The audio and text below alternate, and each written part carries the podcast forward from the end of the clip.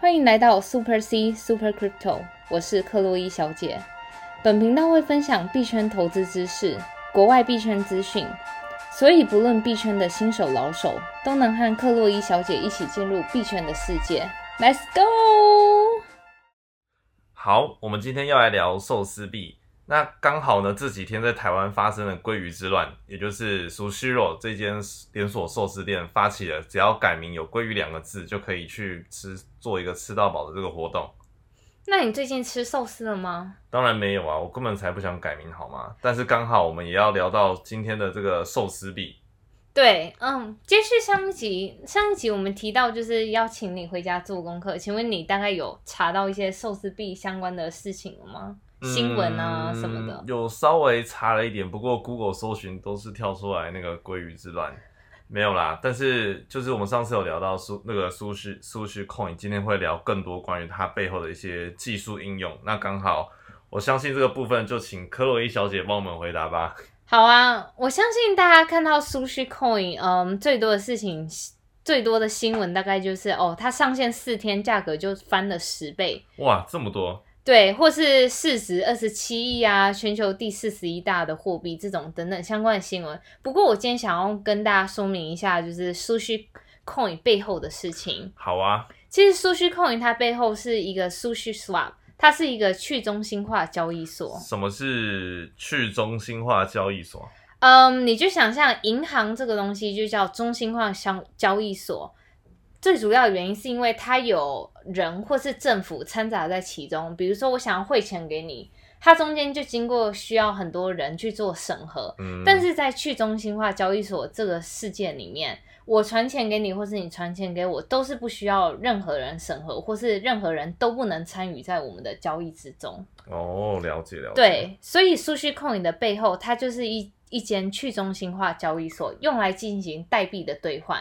比如说，你今天有比特币，可是你今天就是想要换成以太币啊，或是换成一些其他的货币，那这时候我要去哪里交易呢？除了去正常的交易所之外，你也可以在 Sushi Swap 上面做代币的转换。了解，所以我就有点像换钱所的概念吗？对，但是 Sushi Coin 它主要是用来提供给流动性提供者的奖励啊。什么意思？这句话太复杂了。比如说，呃，你想要从比特币换成以太币，可是这时候就必须要有人提供以太币来跟你做交换。对，那提供以太币这个人就叫流动性的提供者。哦。所以今天你如果发出了一个要求，说你想要从比特币交换成以太币，刚好我有多余的以太币可以跟你交换，那我就是一个流动性提供者。当我跟你完成了这个交易的事件的时候。那我就可以拿到 Sushi Swap 给我的奖励，就是 Sushi Coin。哦，所以 Sushi Coin 也算是 Sushi Swap 发行的货币咯。对，没错。了解了解。那他这样子，假设我今天我有比特币，然后我今天想要用比特币换呃比特币换以太币的话，那假设我今天挂在 Sushi Swap 里面。如它会是马上成交吗？还是必须说要等到有人提供以太币之后，我们才能做一个成交呢？它会立即成交，因为像这种去中心化的交易所，它为了增加自己的流动性，它会要求，比如说，它会在呃发行之前要求，就是有兴趣的人想要当流动性提供者都可以参加，然后我可以给你一些相对的报酬，就算当时还没有人有那种交易的请求。哦，了解了解。所以今天我把比特币挂上去，提供给别人交易成功的话，那数据 swap 就会给我这个寿司币数据 coin 就对了。对，然后那那些交易所上面，比如说像 Uniswap、数据 swap 这种去中心化交易所。给这种呃流动性提供者的奖励都非常非常高，像我看到有一些 APR 都达到两百 percent 或是三百 percent，哇，这么高的报酬率！对，这就是为什么刚开始 Sushi Swap 一上市就是价格翻了十倍。其实说老实话，我当时也是早期流动性提供者之一，然后我就是在一夕之间，我朋友打电话跟我说，哎，我们两个挖到的 Sushi Swap 的 coin 涨了一千 percent 呢。然后这时候，那时候我才惊觉到，哦，原来大家都从另一间去中心化交易所，就是 Uniswap 跑过来数据 Swap 了。解，哎，但数据 Swap 也可以像用现所谓像我可能用美金在 Sushi Swap 上买币，它可以做到这个跟其他交易所一样的功能吗？嗯，它不行，因为它的本质就是去中心化交易所，它只是用来做代币的交换。所以算是一个专职的虚拟货币换钱所的概念就对了。对哦，了解，可以这。么说。嗯，不错，今天又学到了一个货币。那这样子的话，我是可以直接投资数据 swap 吗？呃，也就是说，我可能去交易所，跟着我可能去虚拟货币的交易所，然后直接用美金买这个数据 coin。对，你的确可以，比如说像在非常非常大的交易所，像 Binance 啊、FTX 这种，等一下接下来我们会介绍到全球前十大的交易所，这些交易所上你都可以买到 Sushi Sushi Coin。那又到了本周的新闻时间，近期你有没有发现大家都在新闻上说，哎，好像有一个画家他的画在佳士得卖了九百七十五万这个新闻？有啊有啊，我们上一集其实有后后续结束这个录 podcast 的时候，有稍微小聊一下呢。哦，对，那你知道 NFT token 是什么吗不知道哎，它的全名是？Non-fungible token，它就是非同质化代币，它主要用于像是艺术品啊，或是那种独一无二的产品上面。是对，比如说，嗯，我养的电子鸡跟你养的电子鸡，我们两个卖出去的价格绝对会不同，它了会依照是是谁持有它而决定它的价格高低。所以算是一个虚拟货币版的艺术品的概念咯。对，可以这么说。你知道 NFT 的最一开始的起源是什么？从什么地方开始吗？不知道哎，这是在二零一七年的时候，大概四年前了。其实这种东西就是同样的议题冷饭热潮啊。其实，在二零一七年的时候，这是最一开始 NFT 的起源。我相信最多数的人听到的都是迷恋猫，它叫 Crypto Kitties。你可以在那个你的链上养着一只，每个人都有独一无二的猫。然后我还记得当时迷恋猫最贵的一只以十一万美金卖出去哦。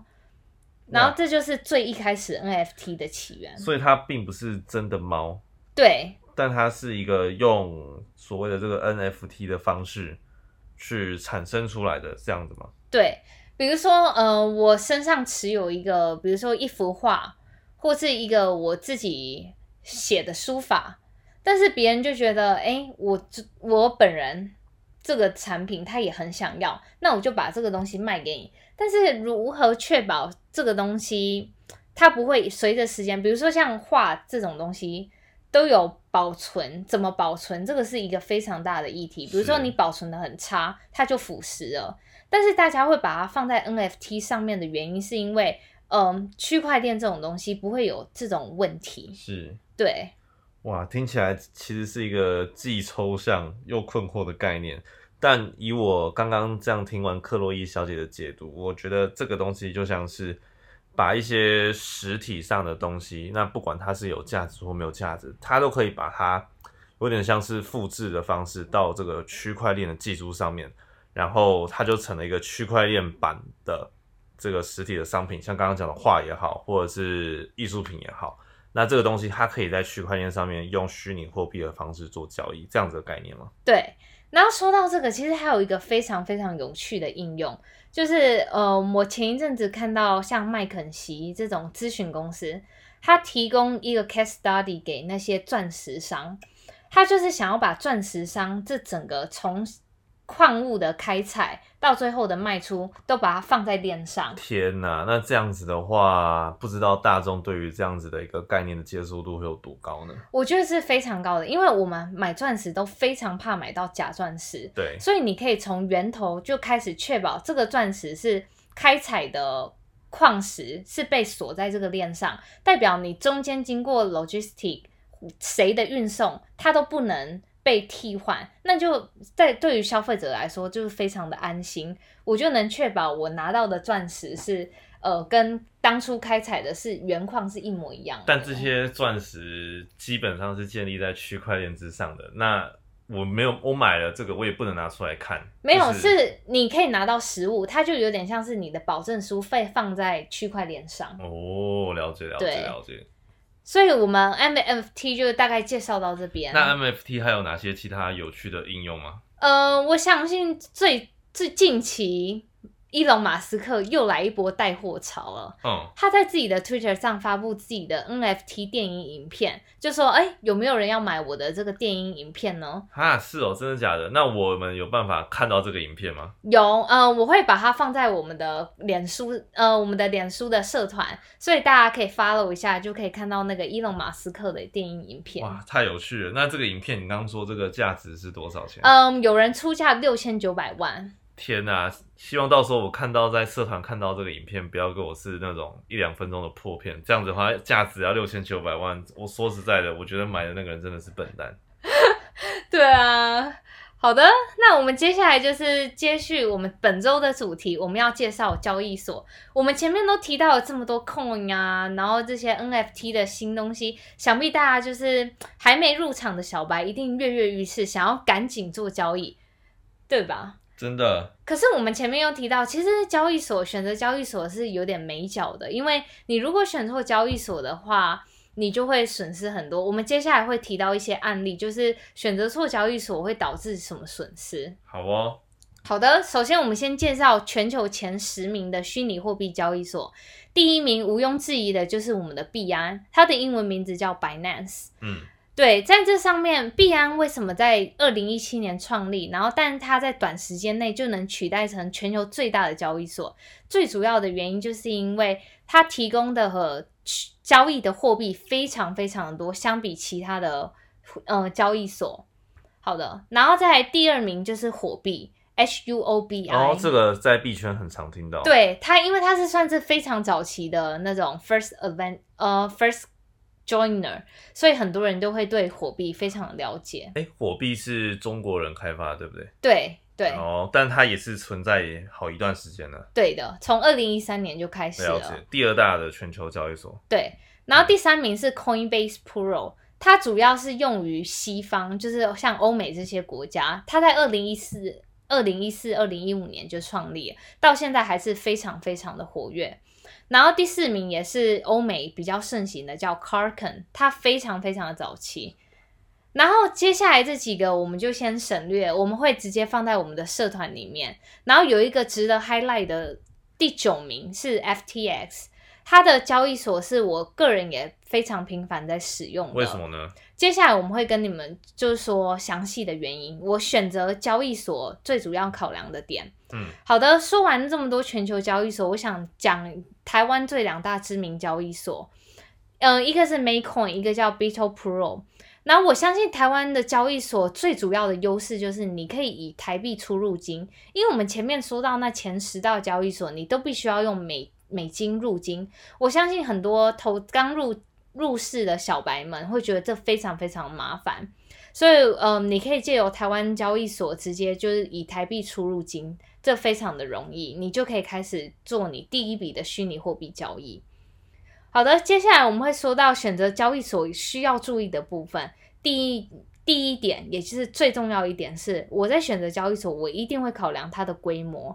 如果这个交易所规模不够大的话，我绝对不会去选它。这牵扯到原因是因为对于你资金的安全，比如说你选择小的交易所就很容易倒闭，像台湾之前有几例就是交易所倒闭的问题，我很怕自己就是成为那最后一最后一位。真的，所以我在选择交易所绝对会考量它的规模大小，然后再来选择规模最主要最主要的原因是因为它交易的深度的问题。交易深度意思是市场上当有剧烈波动的虚拟货币价格波动，你成交的价格会是在最接近市价的价格。比如说我们前面提到币圈一天人间一年嘛，这意思就是虚拟货币在一天之内的涨幅可能会达到三四十 percent。但在这时候，如果你的交易所的规模不够大的话，你如果在这种急剧的价格波动之下，你会以非常非常差的价格去卖出，这时候那个交易所的规模就非常非常的重要。对，然后再来第二点是功能及币种的资源。大的交易所平台，就像我前面提到，他们币安为什么会成为世界最大的原因，是因为它提供币种资源非常非常的多。对于我想要做短期波动操作，对于新货币的操作，都可以都会是一个非常好的选择。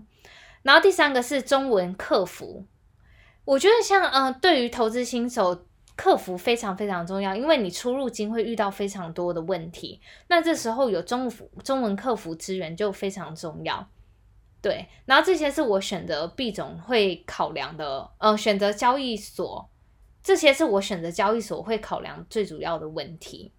那我想要跟大家说明，为什么交易所规模非常重要。以我的客户为例，我的客户他当时一次要卖出一百多颗以太币，因为价格非常剧烈的波动，以太币当时价格一直在掉，所以他就挂了市价单。把它一百颗以太币全部卖出，有一些以太币它能成功的以接近市价一千四百美金卖出，但它最后居然有好多颗几十颗以太币是以一块美金卖出。这最主要的原因就是因为交易所的规模不够大，所以它的交易深度比较小。以至于它在有市场上明确的价格波动的时候，它成交的价格没办法以接近市场价格的卖出。哇，那这样你客户不就亏大了？对，值一千四百美金的以太币，结果因为交易流动性不够的关系，他只有一美金卖出一颗比特币，那买到那个人真的是赚到了，真的。嗯，所以选择交易所真的很重要，对，非常非常的重要。然后我想要跟大家分享我自己选择交易所的三个。选择交易所会考量的点，我自己有三个交易所的账户，每个账户的功能都不同。比如说，我有分短线操作跟长期长线的操作。短线操作，你最主要考量的因素就是它交易手续费要是最低的，而且你买进卖出要能最接近市场价格。然后，所以我选择交易所 for 短线操作，我一定会考量这些点。然后，for 长线操作，因为我知道有很多交易所，它会提供虚拟货币的利息，所以长线操作顾名思义就是我只是放着，我不会做频繁的跟动。那这时候我会选择交易所，它是有提供虚拟货币的利息的。对，了解哇，看来要选择一个好的交易所，真的需要非常多的知识。那今天克洛伊小姐也介绍了要选择交易所需要考量的一些事项，不管是全球最大交易所，甚至是台湾的交易所都有一些美角需要注意。那如果听众对于交易所有更多问题想要了解的话呢，也可以加入我们社团，相信克洛伊小姐会很乐意帮我们解答的。对，没错，没错。好，那今天的 podcast 就录制到这边。那下一集我们会聊到什么话题呢？克洛伊小姐，下一集我会跟大家分享虚拟货币的存放方式，有冷钱包跟热钱包，以及为什么会有这两个这两种钱包的差别。那期待下一集克洛伊小姐的分享。